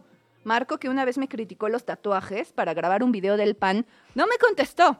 Y entonces hoy, hace unos días se me acerca un tío y me dice, Ana, es que sufriste un montón. Y yo, pues sí, pero para mí eran como cosas normales del pan, eran como violencia que yo intentaba que fuera superficial. Pero ya cuando acaban denigrándote de esta manera, Pero Ana, este choque de visiones, imagino, no puede ser exclusivo tuyo. Pienso No, en, claro que no. digamos, en las propias propuestas que ha hecho el candidato a la jefatura de gobierno, Santiago Taboada, se ha pronunciado incluso en favor del aborto, Sí. ¿no? O- pues sí, o pero yo no sé si. Margarita lo va a amenazar a él. Eso que te digo, es un tema ahí como de atraviesa el género o efectivamente hay un choque en este momento adentro de Acción Nacional entre visiones más progresistas en cuanto a reconocimiento de derechos y las no, ¿no? Y las antiderechos de siempre. Pues ves que ese choque vaya a crecer porque por lo que nos narras, sí, sí es un tema muy Sí, serio, sí. ¿no? Pues es que yo no sé si vaya a crecer, pero de que hay consecuencias, hay consecuencias. O sea, y lo que a mí más me, o sea, como que hoy me lastima cuando lo cuento, es como que no encontré como alguien que me defendiera cuando mi propuesta, es- este solo es un ejemplo, ¿no? Pero que mi propuesta era buena y que tenía el objetivo justo de ayudar a mujeres capitalinas. Y o las sea, no otras era un mujeres de mí, jóvenes ¿no? de la bancada. ¿Mande? Las otras mujeres jóvenes Pues de se la quedaban bancada. Hay calladas, es decir, sí, se quedaban calladas, es decir, porque era como, ah, es que es Ana, se vale que la ataquen. O sea, ahorita me dicen, es que te estás victimizando y yo, pues yo solo estoy contando las cosas. Yo no sé si soy víctima o no, no me interesa. O sea, solo estoy contando. Y esto que tú estás diciendo, claro, desde el PAN habíamos quienes queríamos que tener un, un PAN un poco más liberal. Pero si no nos dejan, y si además, como porque busca el hoy el líder de la ciudad ser el presidente nacional, va a dejar que esta visión se imponga, pues la verdad, yo por eso, hoy más que nunca, lo digo con toda seguridad, no quiero que sepan gane. No se lo va, o sea, no, no se lo merecen. Las capitalinas merecemos más que eso. Ana, ¿te pusiste un deadline para tomar una decisión? Digamos, al final, la verdad es que las opciones se reducen a Morena, PT, Partido Verde o Movimiento Ciudadano. no, hay, no hay mucho más. ¿Tienes un deadline? Yo creo que esta semana. O sea, yo creo que esta semana, esta semana ya sabremos, esta semana yo terminaré de conversar con las personas, pero sobre todo que sepan las y los capitalinos que crean o mí o no eh, por el PAN, que sepan que hay mujeres como yo que estamos buscando realmente cambiar las cosas para los demás. O sea, yo no estoy aquí para enriquecerme a lo bruto, ni justamente les digo para volverme la presidenta del mundo, como me decía Jorge Romero, ¿no? Sino para tener un espacio de causas y con voz. Y el problema queridas chicas, es que justamente con espacios como el suyo, yo me he abierto espacio sola, con trabajo y con propuesta, con una visión distinta de la capital. Y si eso ya no le gustó al PAN, pues me da mucho gusto. Qué bueno que ya no les gustó, pero no van a poder frenarme. Pues hablaremos esta semana entonces cuando decidas, Ana. Yo les, cuento y gracias. Ana Villagrán, gracias a ti. Además, y sabemos además que no es nada fácil pronunciarse contra liderazgos de ningún partido, y particularmente uno en el que pasaste 15 años. Así que gracias también por venir a estos micrófonos a hacer esa denuncia. No, muchas gracias a ustedes. Y nada más terminar, que no soy la única panista que ha renunciado a la, a la, en la historia del PAN. O sea, ayer hacía yo una, una lista justo con Laura Ballesteros, ah, expanista, que me decía, o sea, desde Paz Quiñones hicimos una lista de las mujeres con voz propia que se han salido del PAN porque han atravesado cosas como las mías. Creo que es un tema sistemático. Y qué horror terminar mi carrera panista aceptando lo que siempre negué, que el PAN es machista y que no merece gobernar a cuatro millones de capitalinas. Ana Villagrán, pues muchísimas gracias, por venir este, y por venir a estudio además. Sí, sí. Eso siempre lo agradecemos a todas las personas que vienen. Gracias. Ana Villagrán, diputada local.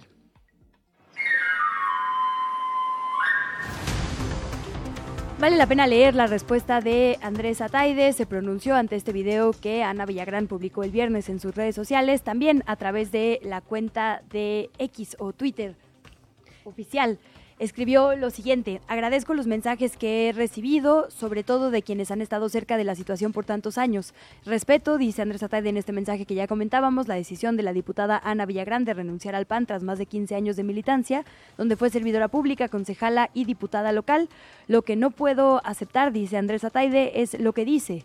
Siempre estuve para ella, para intentar ayudarla, aconsejarla y apoyarla. Como todo en la vida, no siempre las cosas se dan como uno quiere. Nos pasa a todas y a todos en distintos ámbitos. Cierra este mensaje Andrés Ataide, dirigente local del PAN, diciendo, es claro que condicionar la permanencia en el partido no es correcto y Ana de Corazón, éxito en lo que decidas emprender. Bueno, también hay movimiento en otros, en otros partidos. El sábado Sandra Cuevas rindió protesta ya como candidata a senadora de la República por Movimiento Ciudadano junto a los otros aspirantes del partido a un lugar en el Congreso de la Unión.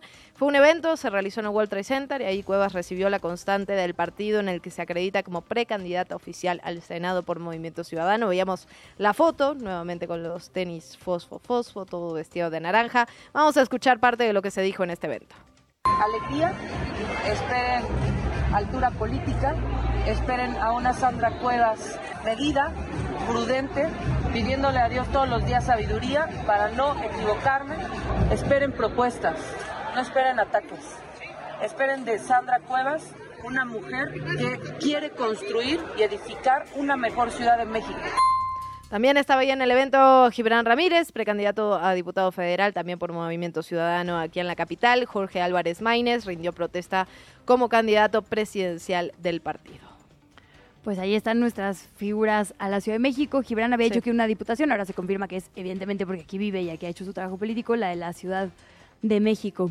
Fuera del ámbito político, la mañana del sábado se reportó la caída de una estructura metálica en la construcción del Centro de Transferencia Modal, el CETRAM de Santa Marta. Esto está en los límites de Iztapalapa y el Estado de México. Por este hecho, hubo movilización de servicios de emergencia a cargo de protección civil en la zona. Al menos seis personas resultaron lesionadas en este accidente. Se llevó a cabo el traslado de cuatro trabajadores a un hospital para su atención definitiva. Tres fueron dados de alta, seguimos pendientes del estado de salud de uno. Ayer se presentó el director responsable de obra a fin de hacer un dictamen y encontrar la solución técnica para seguir con los trabajos y averiguar qué sucedió. El resto del sector 1 siguió con su labor de construcción.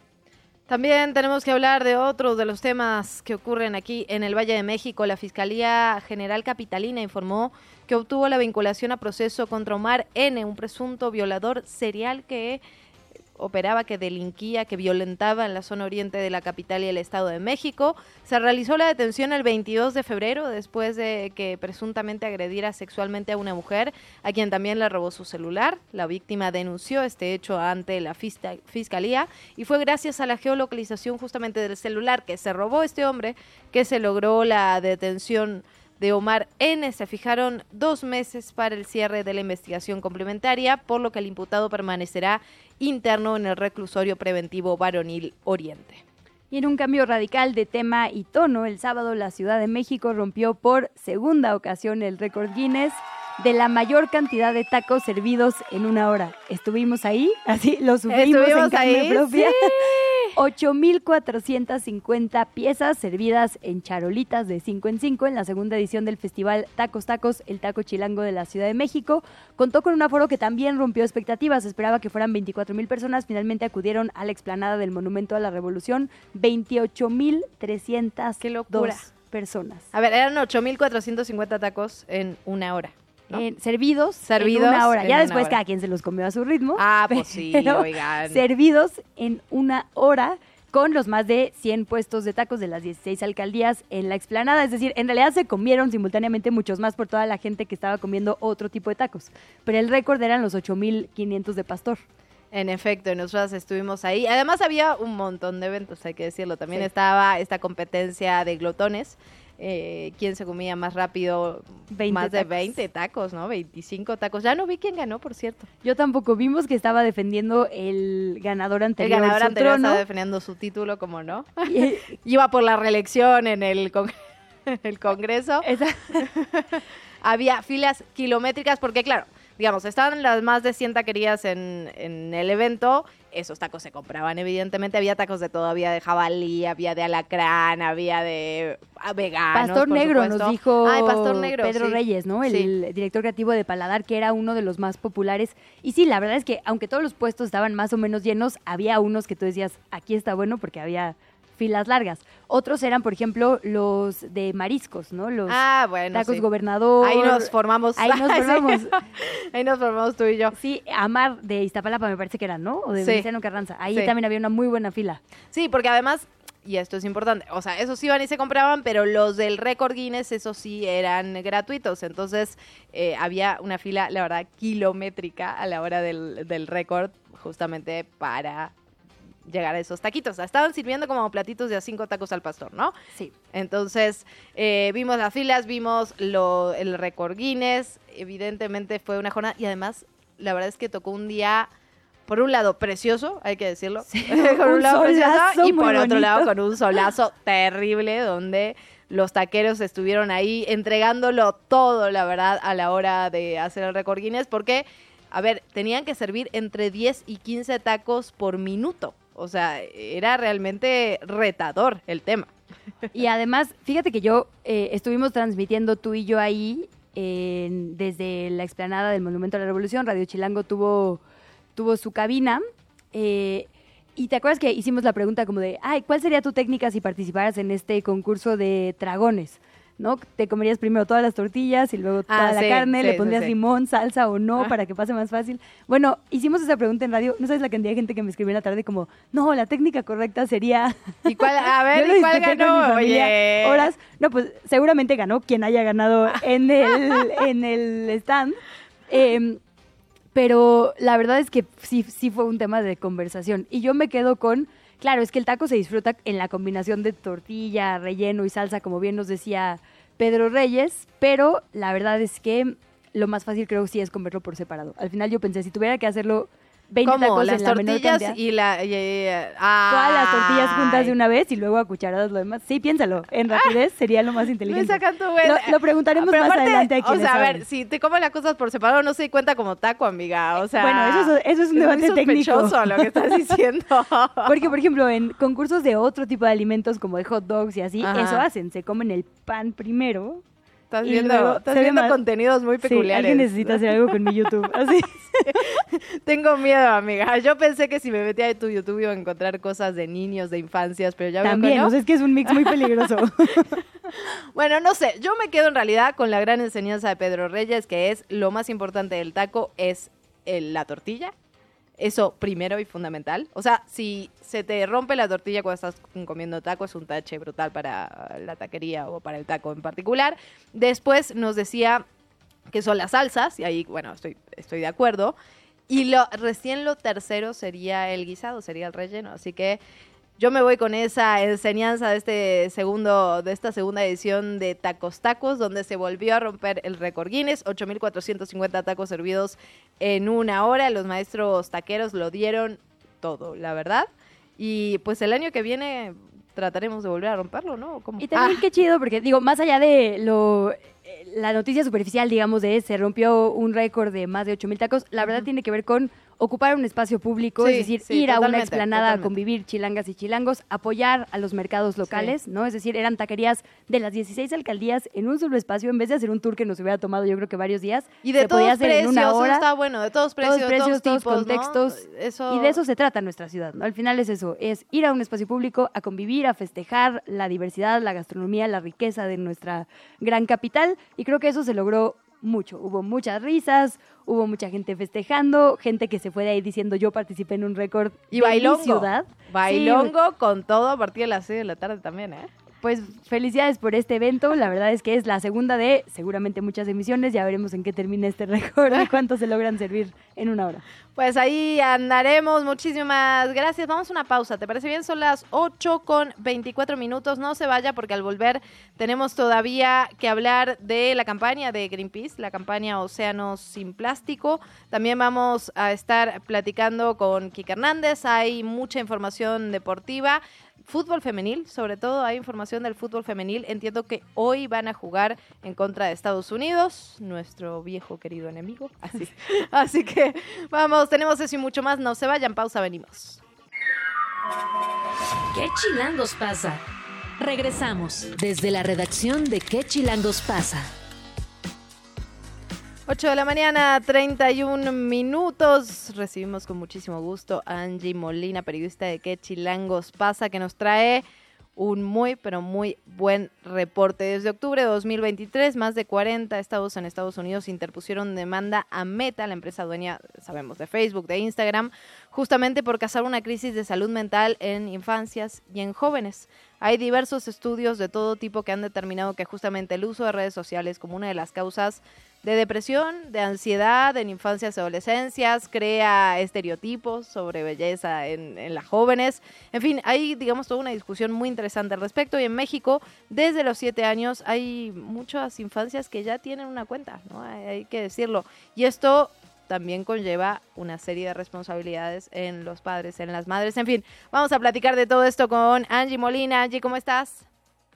Hola Chilangas, muy buenos días. Exactamente, me parece que es muy importante hablar sobre el impacto de las redes sociales en el bienestar mental y emocional de las infancias y adolescencias, que se ha estado debatiendo desde hace años, ¿no? Ya sabemos que, tenemos un poquito de conocimiento sobre el tema, pero es importante volver a traer este tema a la mesa derivada de esta, de esta demanda que, que ya menciona Luciana, Luciana, perdón, y es que existe un estudio realizado en 2017 con más de medio millón de estudiantes estadounidenses de entre 13 y 18 años, que encontró que los adolescentes que pasaban más tiempo en Internet tendían a mostrar síntomas de depresión y de suicidio que aquellos que realizaban otro tipo de actividades fuera del uso del Internet y los teléfonos celulares. Esto nos podría hacer pensar que las redes sociales son el detonante máximo o la causa principal de, de, la depresión y del suicidio, pero platicamos con el doctor Hugo Sánchez Castillo, psicólogo de la UNAM, y mencionó que usar las redes sociales no es como tal la causa de provocar esto, sino que tienen una participación importante, pero existen otros componentes que tienen que ver con el entorno social, que también tienen injerencia en la salud mental de este sector de la población. Pero ¿por qué son los niños y jóvenes los más vulnerables a caer en un caso de dependencia de redes sociales o de ser susceptibles a pasar por situaciones lamentables como como bullying, entre, entre otros aspectos. Así que el doctor Hugo Sánchez nos explica. El factor que tiene una incidencia es la maduración, La red social aparece como una gran cosa que al cerebro le permite tener esta satisfacción, esta sensación en esta búsqueda y en esta reformulación del cerebro, entonces es un factor importante que puede llevar a que los niños puedan tener una condición diferente si el uso es excesivo.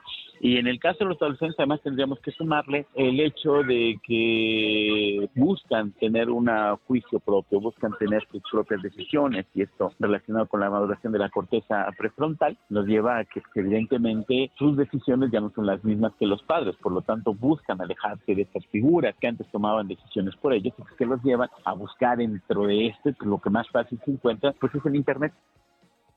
El doctor Sánchez también recomendó a padres y madres de familia poder regular el tiempo de uso de redes sociales de sus hijos y el contenido que consumen, porque al tener una red social con miles de personas que tienen acceso a información del niño o del adolescente y un cerebro inmaduro, se vuelve vulnerable y agudiza los problemas de salud mental. Él ejemplificaba con el bullying, ¿no? Dentro de una escuela puede ser uno, tres o cinco compañeros los que te hagan bullying, pero en las redes sociales son cientos y cientos y cientos de personas o de comentarios que pueden recibir y que va a causar un malestar en el sentir del niño o del adolescente. Y es que, como ya mencionaban, Aquí en México, el 83% de niñas y niños mexicanos entre 7 y 11 años utilizaban Internet y el 68% de ellos hacía uso de alguna red social. YouTube fue la plataforma más utilizada por el 78% de las y los niños que consumen contenidos por Internet, seguido por TikTok con un 47% según el IFT. Entonces, a pesar de que Facebook tenga este filtro de que puedes crear tu cuenta a partir de los 13 años, vemos que es muy común que, que, que personas menores de 13 años ya tengan sus propias cuentas. Pero, ¿sí? No, iba, iba a decir, Angie, me quedé pensando, creo que lo que dice el especialista es muy cierto. Finalmente, no es que las redes sociales sean la causa, finalmente las redes sociales, allí se refleja parte de lo que pasa eh, en el mundo por fuera. Tiene características específicas, ¿sí? Digamos, o sea, lo que dice la demanda de los fiscales es que Facebook tomó decisiones de diseño. Sí de acuerdo. Literal, o sea, de interfaz, pues, de plataforma para enganchar, lo estoy diciendo de forma muy burda, pero a todas estas juventudes, ¿no? Sabiendo desde 2019 con este Facebook Files, ¿te acuerdas que publicó el Wall Street Journal? Sabiendo, digamos, con estudios internos que estaban perjudicando la salud específicamente de las adolescentes, pero de las, los les adolescentes en general, y que había un creciente, una creciente respuesta, digamos, de sentimientos suicidas, o sea, cosas muy graves, ansiedad, distorsión, digamos, de cómo se veían las jóvenes, gracias a que justo esos son los contenidos que enganchan a la gente más tiempo, los tóxicos literalmente, y Facebook se los meta, se los pone a ese sector de edad enfrente para que estén más tiempo picando clics y eso se traduzca en ganancias, digamos. No, no, no, le quita la responsabilidad de la empresa, ¿eh? Exacto, todo cabe. No le quita o sea, la, la demanda responsabilidad. Tiene que ver con eso, pues, a pesar de que obviamente es un mundo difícil, hubo una pandemia, hay guerras, ¿no? Pero creo que hay sí una responsabilidad directa, digamos, de decisiones corporativas. Totalmente, totalmente de acuerdo. Ahora, aunque esto se gane, digamos, el problema va a subsistir. Eso sí, digo. Perdón, Angie. No, sí, claro, está muy fuerte el debate porque, bueno, también Hugo nos mencionaba que, pues, económicamente las redes sociales están cumpliendo con su función, ¿no? De engancharte, de crear que, que más usuarios se se registren en sus redes sociales y que pasen más tiempo para que la publicidad siga pasando y los contenidos y puedan seguir este, pues teniendo más, más ingresos, ¿no? Sin embargo, aún así el doctor Hugo hizo un llamado a, no satanizar las redes sociales porque también pueden encontrar empatía en ciertos grupos, ya que los niños, adolescentes pueden externar algún malestar, algo que pueden estar atravesando y otras personas empatizan que también pueden estar en una situación igual o similar les ayudan a, sobrellevar esta situación eh, que, que, también les va ayudando a poder, hay, hay redes de apoyo, ¿no? incluso mismo dentro de, las redes sociales. Y bueno, recordemos que de acuerdo con la Ley General de los Derechos de Niñas, Niños y Adolescentes, tienen derecho de acceso universal a las tecnologías de información y comunicación, así como los servicios de radiodifusión y telecomunicaciones, incluido el de banda ancha e Internet, ¿no? Y también, pues Facebook tiene recursos de seguridad para padres que permite supervisar la cuenta del menor de edad, filtrar los contenidos que está consumiendo TikTok tiene su propia guía para padres y tutores y permite vincular su cuenta con la de, los, con la de sus hijos. YouTube también cuenta con la aplicación de YouTube Kids que regula y filtra el contenido que observan los niños. Entonces, aunque es importante, sí que las empresas dueñas de las redes sociales regulen el contenido y el diseño que existe en Internet, pues también hay una responsabilidad parental importante y una cultura cibernética que atender en nuestro país porque bueno, al menos yo y, muchos de, mi generación, mis compañeros, tuvimos eh, acceso a una cuenta de Facebook desde los 10 años, ¿no? Y, nadie estuvo ahí como para decir qué estás viendo, qué, qué es lo que estás consumiendo en Internet. Y por supuesto que que entre esta falta de supervisión y los contenidos que podemos encontrar no regulados, pues sí afecta mucho la, la salud mental de los jóvenes. Entonces no hay que dejar el tema, no hay que dejarlo y seguir viendo qué es lo que va a pasar con estas grandes empresas chilangas, como ven. Pues muy buena información, Angie, querida. Muchísimas gracias, como siempre, por poner el, el foco en, en las cosas importantes. Te agradecemos y te mandamos un abrazo. Igualmente, Chilangas, un abrazo. Volvemos. La entrevista. ¿Ya estás grabando? Son las 8 de la mañana con 39 minutos. Como le adelantábamos al principio de esta emisión, vamos a platicar sobre una nueva campaña que está impulsando Greenpeace y tiene que ver con océanos sin plásticos. Para ello agradecemos mucho que nos acompañe su directora de campañas, Aleira Lara. Directora, muy buenos días, bienvenida a estos micrófonos. Hola, muy buenos días. Muchas gracias por el espacio. Muchísimas gracias a, usted por su tiempo. Preguntarle, digamos, de inicio, ¿qué pasa con los plásticos en este momento? ¿A dónde están yendo? ¿Hay una parte que se recicla o todo termina directamente en nuestros océanos, en nuestros mares? Pues desafortunadamente tenemos un grave problema, una mala gestión de los eh, residuos, pero sobre todo una sobreproducción y sobreconsumo de los mismos, ¿no? Y, y, estos pues desafortunadamente están impactando la biodiversidad marina eh, se encuentran en los cuerpos de agua eh, y bueno, no, no termina su, su ciclo en, en, los botes de basura eh, en nuestros hogares, ¿no? sino que está yendo a impactar otros ecosistemas. el pulmón azul del mundo, que, que es esencial para que los humanos, las personas podamos seguir eh, viviendo, provee el 50% del oxígeno que, tenemos en el planeta y pues el impactar este ecosistema desafortunadamente pues representa un boomerang para la, humanidad. Eh, el reciclaje, como mencionabas hace un momento, eh, pues no está siendo realmente una verdadera solución. Sabemos que entre el 7 y 10% es lo que se recicla a nivel global, entonces no es eh, una, una vía para reducir el problema. Ahora, en, en estas discusiones justo siempre sobre legislación hay, digamos, dos actores, bueno, quizá muchos, pero de forma sencilla, digamos, las y los consumidores finales y la industria, ¿no? Y el tema con la industria es que, digo, hasta donde yo tengo memoria, sí se ha discutido muchas veces cómo regular los plásticos, sobre todo los de un uso, y hubo un momento que la ciudad se quedó sin tampones, por ejemplo. Hubo otro momento que se quitaron las bolsas, pero parece que ya volvieron. Dice que con una nueva fórmula mejorada para desintegrarse rápido, pero yo no lo sé tanto. ¿Cuál es la medida, digamos, justa y, y efectiva que se está buscando desde lo legal para evitar estos plásticos de un solo uso? Sí, el problema es que nuestro país no cuenta con regulaciones estrictas, ¿no? Como en otros países ya se está documentando. Eh, y justo lo que pretendemos con esta iniciativa ciudadana que, estamos lanzando Greenpeace junto con otras organizaciones es que eh, realmente se ponga en el centro de la regulación a las personas y al medio ambiente y que eh, pues las medidas que se están generando sean medidas a largo plazo la sustitución de, plástico tiene alternativas, ¿no? Y, y platicábamos con, con, muchas personas mayores que han vivido en un momento de eh, distribución de productos totalmente distinto, donde había retornables, eh, la bolsa de mandado era eh, pues súper común y bien vista, ¿no? Y de pronto estamos regresando ahí, ¿no? La gente está cambiando sus prácticas, va al, al mercado, al supermercado, a, comprar sus productos ya con sus propios eh, elementos para transportarlos.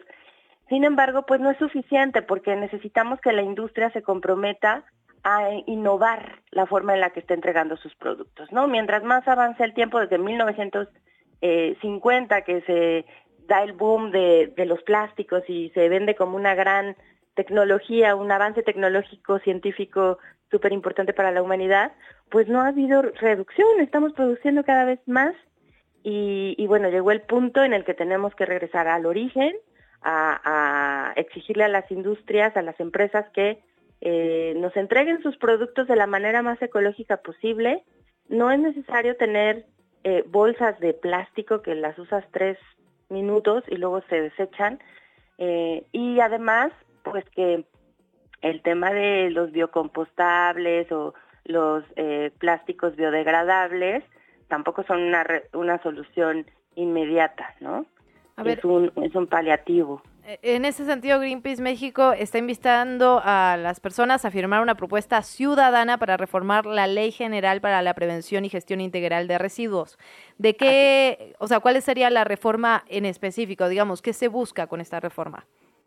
Bueno, primero que nada queremos enfatizar en la responsabilidad extendida del productor para obligar a las empresas fabricantes a que diseñen de, de manera tal que eh, no nos entreguen sus productos envueltos en plásticos, ¿no? Eh, hay alternativas, venta granel o, u otros empaques, ¿no? incluso hemos llegado al punto en el que se envuelven en plástico productos que ya naturales que ya traen su propio plástico, ¿no? Un plátano. Entonces, bueno, aquí estamos poniendo énfasis. Necesitamos que eh, estas empresas jueguen un rol activo y propositivo. Eh, esta, esta propuesta de reforma de ley también pretende eliminar las falsas soluciones que se han estado poniendo en la mesa eh, a raíz de que tenemos un sobreconsumo y por supuesto una gran eh, cantidad de residuos de, basura, es que se ha propuesto como alternativa quemarlos para usarlos como combustibles. Esto es una grave solución, o sea, una grave falsa solución, perdón, que están proponiendo porque va a agudizar el problema ambiental en el que ya estamos, ¿no? La, la quema de, de basura, pues sí, va a tener de plástico no suena bien, ¿no? de ninguna manera. Claro, claro. Entonces va a empeorar la crisis ambiental y, eh, y además incentiva ¿no? la producción de basura, de yay, tenemos más basura, entonces hay que eh, quemarla porque producimos combustible y, y estamos en un círculo vicioso que eh, será muy difícil de romper, ¿no? Entonces, esta iniciativa ciudadana pone foco ahí, en la responsabilidad de las empresas, en la necesidad de reducción de origen desde su producción. No necesitamos producir más, Pues necesitamos transitar hacia otra forma de entrega de productos. Pues directora, se prometieron parlamentos abiertos para decenas de reformas Sí. en este periodo. Ojalá el de una vida sin plásticos, unos océanos que además son parte de la riqueza nacional indudable, sin plásticos sean parte de esta conversación. Aquí micrófonos abiertos para seguir de cerca el tema. Muchísimas gracias por haber venido a ¿Qué chilangos pasa? Muchas gracias. Les invito a, a visitar nuestro sitio y firmar ahí, es- informarse y, bueno, enterarse de todas las actividades que vamos a estar teniendo para la colecta de firmas. Greenpeace.mx, ahí este, pueden, pueden sumarse a la campaña. Ahí quedó la invitación. Directora, muchísimas gracias. Muy buen día. Al contrario, buen día. Última hora. 8 de la mañana, 47 minutos. Información sobre lo que está ocurriendo en las calles y en las carreteras de nuestro país. Luisa Cantú, porque esta mañana en la autopista México-Cuernavaca se vio interrumpida la circulación en ambos sentidos debido a la volcadura e incendio de un tractocamión. Este accidente ocurrió en el kilómetro 25 de la carretera. Al lugar llegaron obviamente los bomberos de la Ciudad de México, atendieron el percance y mediante eh, las redes sociales informaron que no se reportan personas lesionadas. Ahora, minutos más tarde también dieron a conocer que ya para estas horas, ya para las 8.47, ya fue, ya extinguieron el fuego pero sí continúan trabajando en el lugar, así que entrada y salida de México, Cuernavaca está complicadilla en ese sentido y también en Iztacalco, Luisa, tenemos algunas complicaciones. Así es, servicios de emergencia atienden un choque y una volcadura sobre Plutarco Elías Calles y Congreso de la Unión. Esto es en la colonia Santa Anita. Hay tres vehículos involucrados, así que ojo y precaución si usted circula por allá. Te invitamos a seguir la conversación en redes sociales. Nos encuentras en TikTok, Instagram y Facebook como arroba que chilangos pasa. Y en Twitter desde la cuenta de Chilango, arroba chilango.com. Hoy chilango.com trae en su sitio, en digamos la apertura, el saque del día de hoy, una crónica de este homenaje que se llevó a cabo el día de ayer en Bellas Artes a José Agustín. Uno con muchísimo humor e irreverencia, Sí. como debe ser cuando alguien despide a un personaje del tamaño de José Agustín. Rock and roll a todo volumen en Bellas Artes. Figuras de, digamos, todas las disciplinas del arte de nuestro país, recordando sus anécdotas con él. Su hijo incluso diciendo por ahí que en uno de sus libros, el que justo comentamos por acá, Vida con mi viuda, él, hay un, el personaje finge, digamos, su muerte para ir a su funeral y dice que era una de las sí. cosas que obsesionaba a su padre, entonces que seguramente quizás hasta podría estar por ahí en el público, anécdotas sobre su juventud, eh, por ahí escuché que hasta, ¿cómo se dice?, cortó caña en Cuba y unas cosas de las que yo no tenía idea, Sí, pero bueno, un emotivo, emotivo homenaje y ahí está la crónica, Luciana. En efecto, mensajes de amor, recuerdos para el maestro. Emotivo, la verdad, lo que se vivió este domingo. Dice, al joven eterno que murió Morelos se le dio el último adiós con la dramatización de los motivos del lobo de Rubén Darío por parte de la Compañía Nacional de Teatro. Y para cerrar el tributo, se llevó notas de rock de José Manuel Aguilera y La Barranca. Todo esto estamos leyendo la crónica en, en Chilango, en chilango.com, de Eduardo Gutiérrez Segura, que justamente estuvo cubriendo este homenaje. Y dice, se habría reído. Rinden homenaje a José Agustín en Bellas Artes. Hablemos de deportes. Grand Slam en qué chilangos pasa.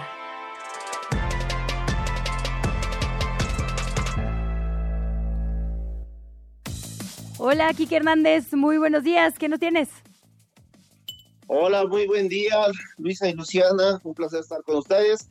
Eh, le doy mi felicitación a, a Luciana por la presentación de su libro. Ay, muchísimas que- gracias, Quique. Yo pensé que ya me me ibas a decir por los rayos. Algo de Necaxa, yo Sí. también, pero no, lo del libro era más importante, sí, sumo, sumo. Ah, no, ya. No, digo, también esos rayos que van, siguen invictos, ¿eh? Nadie los para, empataron uno con el equipo de Pachuca y pues ahí van. Digo, no van en las más altas posiciones, pero la verdad es que han dado muy buen papel. Tienen el plan, uno de los planteles eh, de menor eh, costo económico. Pero el eh, dinero no es nada, Quique. Es agarra. Exactamente, eso, eso es lo que importa en todo esto, ¿no? Y bueno, rápidamente repasamos lo que sucedió el fin de semana. Las Chivas eh, derrotan 3-1 al equipo de, de los Pumas, más que, digo, las Chivas rompen una mala racha que traían de venir perdiendo, de venir empatando, pero bueno, acá lo sobresaliente es que ya el Chicharito, eh, pues ya volvió a jugar, ¿no? Aunque unos regresó minutititos nada más, ¿no? Sí, dos minutitos, pero bueno, lo importante es que ya estuvo en la cancha, ya eso quiere decir que ya es el banderazo para, pues ya para decir ya puedo empezar a jugar, ya voy a empezar a tener minutos, entonces esto es muy importante y además el rebaño se despacha con esa victoria, ¿no? Y en el otro encuentro importante, que era el de América Cruz Azul, pues bueno, le pusieron un baile al, al equipo de Cruz Azul, digo, termina ganando nada más 1-0 el América, le anulan cuatro goles a las Águilas, eh, pero o sea, ya yo por ejemplo estaba en el estadio y se veía la cara de los aficionados de Cruz Azul, eh, pero desencajada, ¿eh? O sea, mal. Y luego ya empezaron a festejar que anularan los goles a pesar de ir perdiendo 1-0 en, el- en el marcador. No, pero bueno, Cruz Azul, Cruz Azul. Oye, Quique, también está el tema del fútbol femenil. Entiendo que el día de hoy se enfrenta México contra Estados Unidos. Así es, mira, el, llega bien, llegan bien las dos escuadras. Eh, apenas el viernes la selección mexicana femenil le mete ocho goles a la República Dominicana. Por su parte, Estados Unidos le metió 4-0 a Argentina. Eh, la verdad, prácticamente ya están clasificadas las, las mexicanas. Tendría que ganar, no sé, tendría que darse una combinación de 13 goles entre ambos partidos para que México no clasificara a lo que son los cuartos de final. Pero bueno, eh, hoy va a ser un partido durísimo y para ver de qué están hechas las mexicanas, ¿no? La verdad es que en el partido contra Dominicana dejaron muy buenas sensaciones, pero bueno, a ver qué pasa con, con Estados Unidos, que pues es la número 2 en el ranking de, de FIFA femenil. Sí, hombre, pues ahí estaremos viendo la Copa de Oro. Quique, preguntarte, creo que no hemos ganado, no le hemos ganado la selección femenil desde 2010 o una cosa así, ¿no? Pero lo cierto es que también no había habido un momento de fútbol femenil mexicano como este. Sí, exactamente, ya tiene muchos años y creo que nada más ha sido esa victoria precisamente Sí, la creo que, que es la única, de metió. hecho. Un equipo, era un equipo C de Estados Unidos, entonces eh, la verdad es que sí, va, ojalá, sí hay que estar hoy pegados a la televisión, empieza a las nueve de la noche, este partido lo podrán ver a través de ESPN, eh, entonces pues bueno, ojalá la gente pueda apoyar de alguna forma. Y ya nada más cambiando rápidamente de tema, antes de irnos, eh, hoy empieza el abierto de Acapulco, eh, ahí estarán pues cinco de los que están dentro del top 20 de la de la del ATP eh, sobresale este Alexander Zverev y Stefano Tsitsipas que fíjate que ellos eran los favoritos para llevarse el abierto de Los Cabos el este sábado pero pues no, a los dos los eliminaron en semifinales y el campeón es este Jordan Thompson de Australia, es quien se termina llevando el campeonato, un pues no desconocido, pero era eh, de los, eh, como le dicen, ¿no? Los underdogs, o sea, Ajá. era de los que no tenían tantas posibilidades. Eh, y pues bueno, se lo termina llevando y bueno, ahora comienza el, abierto de Acapulco. Vamos a ver si aquí sí refrenan su condición de favorito estos. Pues ahora sí que de todo un poco, mi querido Kike, estaremos evidentemente atentos a lo que ocurra y te escuchamos hoy en Grand Slam a las 5 de la tarde. Sí, por ahí andaremos, estará esta Valeria Marín eh, y Case Deportes. Hoy me toca curso en Toluca para la federación para traer Ah, los bueno. mejores cosas. Entonces, Bueno. mañana los escucho por allá en. Gracias, Quique. Un gran abrazo. Y fíjate, Luciana, leo en sopitas.com. Si México le gana a Estados Unidos, califica como primer lugar del grupo A. Si empata con Estados Unidos, califica en segundo lugar. Si pierde con Estados Unidos, califica en segundo lugar, siempre y cuando Argentina no le gane a República Dominicana. Es que ahí está el tema, o sea, depende el del otro A- partido. El grupo A, corazón dividido para ti. Como siempre, como siempre, amiga. Pero No Me- eh, México. Argentina ya empataron, entonces mira, yo ya sí, me siento mejor. Ah, airosa sí. de esa batalla. No, México Bueno. va a ganar, Argentina va a ganar. No hay que elegir. Estaría buenísimo que fueran lugar uno y dos, justo. No Sí. sé si todavía Ay, haya chance, pero. Bueno, con eso nos vamos. Gracias por acompañarnos este lunes. Estamos mudando nuestra transmisión, Ah, sí. Luciana. En efecto, en Facebook nos encuentra las redes de Radio Chilango, en YouTube, como siempre, el canal de chilango.com. Gracias por acompañarnos. Se queda con Sopitas FM. Nos escuchamos mañana a 7 de la mañana. Llegamos al final de ¿Qué chilangos pasa? Recupera nuestra información en las redes sociales de Chilango. En el siguiente programa te esperamos con más información y entretenimiento. Nos escuchamos de 7 a 9. Amanece, sobrevive, infórmate y disfruta la ciudad con nosotras. Radio Chilango, Radio Chilango, 105.3 FM. La radio que... Viene, viene,